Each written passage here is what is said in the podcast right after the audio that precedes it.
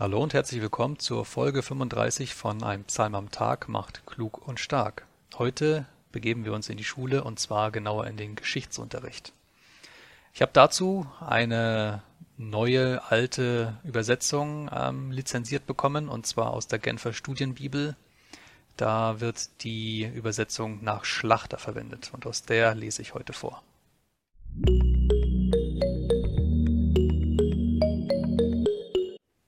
Psalm 78 Ein Maskil von Asaf Höre mein Volk, meine Lehre. Neigt eure Ohren zu den Reden meines Mundes. Ich will meinen Mund zu einer Gleichnisrede öffnen, will Rätsel vortragen aus alter Zeit. Was wir gehört und gelernt haben und was unsere Väter uns erzählt haben, das wollen wir ihren Kindern nicht vorenthalten, sondern den Ruhm des Herrn erzählen, dem späteren Geschlecht seine Macht und seine Wunder, die er getan hat.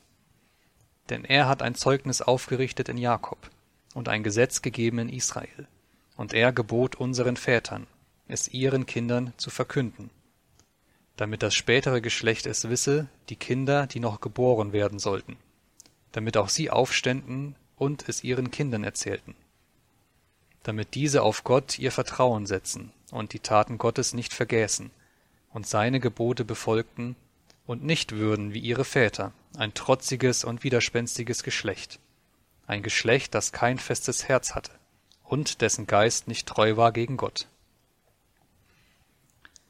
Die Söhne Ephraims waren wie gerüstete Bogenschützen, die sich umwenden am Tag der Schlacht. Sie bewahrten den Bund Gottes nicht und weigerten sich, nach seinem Gesetz zu wandeln. Und sie vergaßen seine Taten und seine Wunder, die er sie hatte sehen lassen. Vor ihren Vätern hatte er Wunder getan im Land Ägypten, im Gebiet von Zoan. Er spaltete das Meer und führte sie hindurch und türmte die Wasser auf wie einen Damm. Er leitete sie bei Tag mit einer Wolke und mit dem Licht eines Feuers durch die ganze Nacht. Er spaltete Felsen in der Wüste und tränkte sie wie mit großen Fluten. Er ließ Bäche aus dem Felsen hervorspringen und Wasser herabfließen in Strömen. Dennoch fuhren sie fort, gegen ihn zu sündigen und den Höchsten zu erzürnen in der Wüste. Und sie versuchten Gott in ihrem Herzen, indem sie Speise forderten für ihre Gelüste. Und sie redeten gegen Gott und sprachen, Kann Gott uns wohl einen Tisch bereiten in der Wüste? Siehe, er hat den Felsen geschlagen, das Wasser flossen und Bäche sich ergossen. Kann er aber auch Brot geben? Wird er seinem Volk Fleisch verschaffen. Darum, als der Herr das hörte, da wurde er zornig. Und Feuer entbrannte gegen Jakob. Ja, Zorn stieg auf über Israel, weil sie Gott nicht glaubten und nicht auf seine Rettung vertrauten.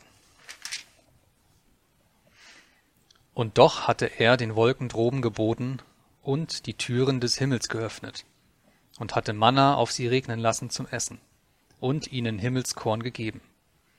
Der Mensch aß das Brot der Starken. Er sandte ihnen Speise, bis sie satt waren.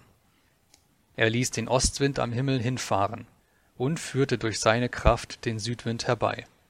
Er ließ Fleisch auf sie regnen wie Staub und Geflügel wie Sand am Meer und ließ sie mitten in ihr Lager fallen, rings um ihre Wohnung her. Da aßen sie und wurden völlig satt. Er gewährte ihnen, wonach sie gelüstet hatten.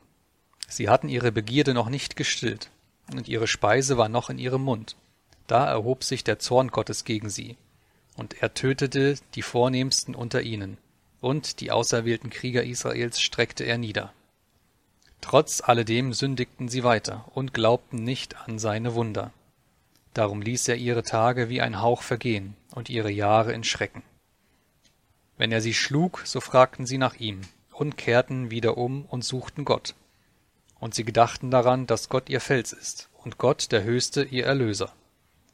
Aber sie heuchelten vor ihm mit ihrem Mund und logen mit ihren Zungen. Denn ihr Herz war nicht aufrichtig gegen ihn, und sie hielten nicht treu an seinem Bund fest. Er aber war barmherzig und vergab die Schuld und vertilgte sie nicht. Und oftmals wandte er seinen Zorn ab und erweckte nicht seinen ganzen Grimm, denn er dachte daran, dass sie Fleisch sind, ein Hauch, der dahinfährt und nicht wiederkehrt. Wie oft lehnten sie sich gegen ihn auf in der Wüste und betrübten ihn in der Einöde. Und sie versuchten Gott immer wieder und bekümmerten den Heiligen Israels.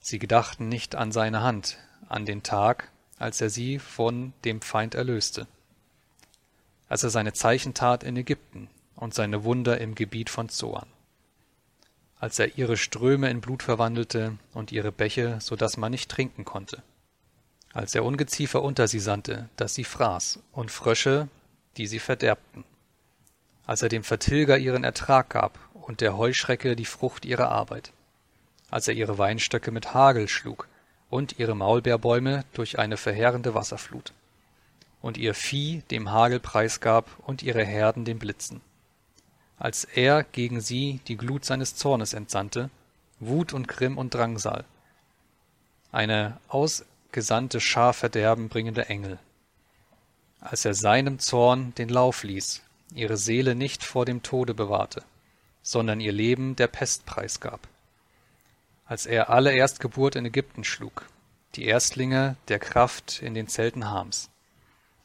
Und er ließ sein Volk ausziehen wie Schafe und leitete sie wie eine Herde in der Wüste und führte sie sicher, dass sie sich nicht fürchteten. Ihre Feinde aber bedeckte das Meer. Und er brachte sie in sein heiliges Land, zu diesem Berg, den sein Rechte erworben hat. Und er vertrieb die Heiden vor ihnen her und teilte ihnen das Erbe aus mit der Messschnur und ließ in ihren Zelten die Stämme Israels wohnen. Aber sie versuchten Gott den Höchsten und waren widerspenstig gegen ihn und bewahrten seine Zeugnisse nicht, sondern sie wichen zurück und fielen ab wie ihre Väter. Sie gingen fehl wie ein trügerischer Bogen. Und sie reizten ihn zum Zorn durch ihre Höhen und zur Eifersucht durch ihre Götzenbilder. Gott hörte es und geriet in Zorn, und er verabscheute Israel sehr. Und er verließ seine Wohnung in Silo, das Zelt, das er unter den Menschen aufgeschlagen hatte und er gab seine Macht in Gefangenschaft und seine Herrlichkeit in Feindeshand. Er überlieferte sein Volk dem Schwert und war zornig über sein Erbe.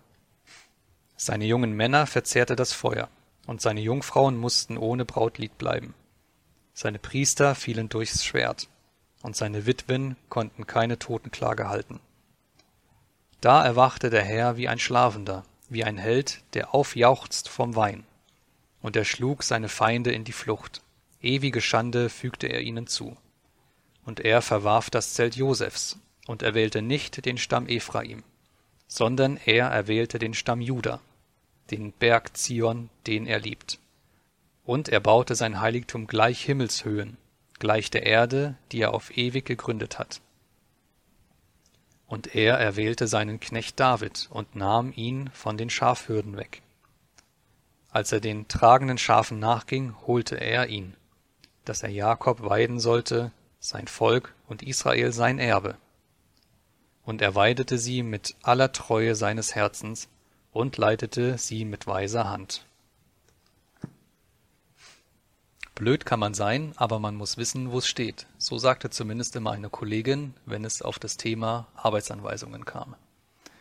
Und was in der Industrie DIN-Normen sind, das ist für das Volk Israel zunächst einmal ihre zuerst mündliche und später dann auch schriftlich festgehaltene Geschichte. Und das ist eine Geschichte, in der Gott eine zentrale Rolle spielt, denn ja, er ist derjenige, der den Maßstab vorgibt. Und deshalb ist es Asaf in seinem Lehrgedicht, wie man Maskil auch übersetzen kann, ein großes Anliegen, von Gottes Handeln und seinen Wundern zu berichten, zu erzählen. Und er tut das, damit eben dieses Wissen nicht verloren geht. Ja, und da dreht sich auch vieles um das Erbe des Volkes Israels und natürlich auch um die Geschichte, die dahinter steckt. Aber Asaf nutzt diesen Psalm auch als erzieherische Maßnahme für kommende Generationen. Da mag jetzt mancher aufstehen und sagen, naja, warum soll man das denn alles lernen? Denn heutzutage kann man ja im Internet sowieso alles nachlesen. Warum sich dann noch von den Alten ja alles sagen oder sich auch belehren lassen? Ja, das hat einen gewissen Punkt. Aber es geht ja dabei nicht nur um Wissen, sondern es geht vor allem auch um Erfahrung, die da weitergegeben wird. Und Erfahrung, das ist einfach Wissen, das in einem Leben angewendet wurde. So weiß zum Beispiel jeder, dass man nicht auf eine rot leuchtende Herdplatte fassen soll. Aber erst mit der Erfahrung, die man da macht, wenn es doch dazu kommt, wird aus Wissen plötzlich Verstehen. Es wäre also unklug, nicht auf das Wissen und die Erfahrung der Alten zurückzugreifen, nicht darauf zu achten, denn davon können wir profitieren. Und vor allem können wir aus bereits gemachten Fehlern lernen. Und das nicht nur deshalb, weil wir dadurch selbst manchen Fallstrick umgehen können, sondern auch ganz einfach dieses Wissen darum, dass Menschen vor uns bereits in so einer Situation waren, die gibt Sicherheit, die gibt auch eine gewisse Verbundenheit. Und gerade in solchen äh, Situationen oder in solchen Geschichten wird ja deutlich, dass zwischen Mensch und Gott auch eine Beziehung besteht. Denn es gibt nicht diesen, diesen einen geraden, linearen Weg, den man gehen muss und dann wird das Leben perfekt. Nein.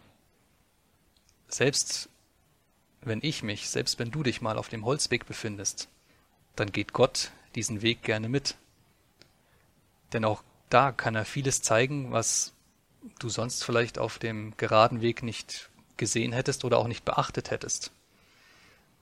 Doch das geht natürlich nur, wenn du weißt, dass es Gott gibt und du ihn auch einlädst, diesen Weg mit dir zu gehen.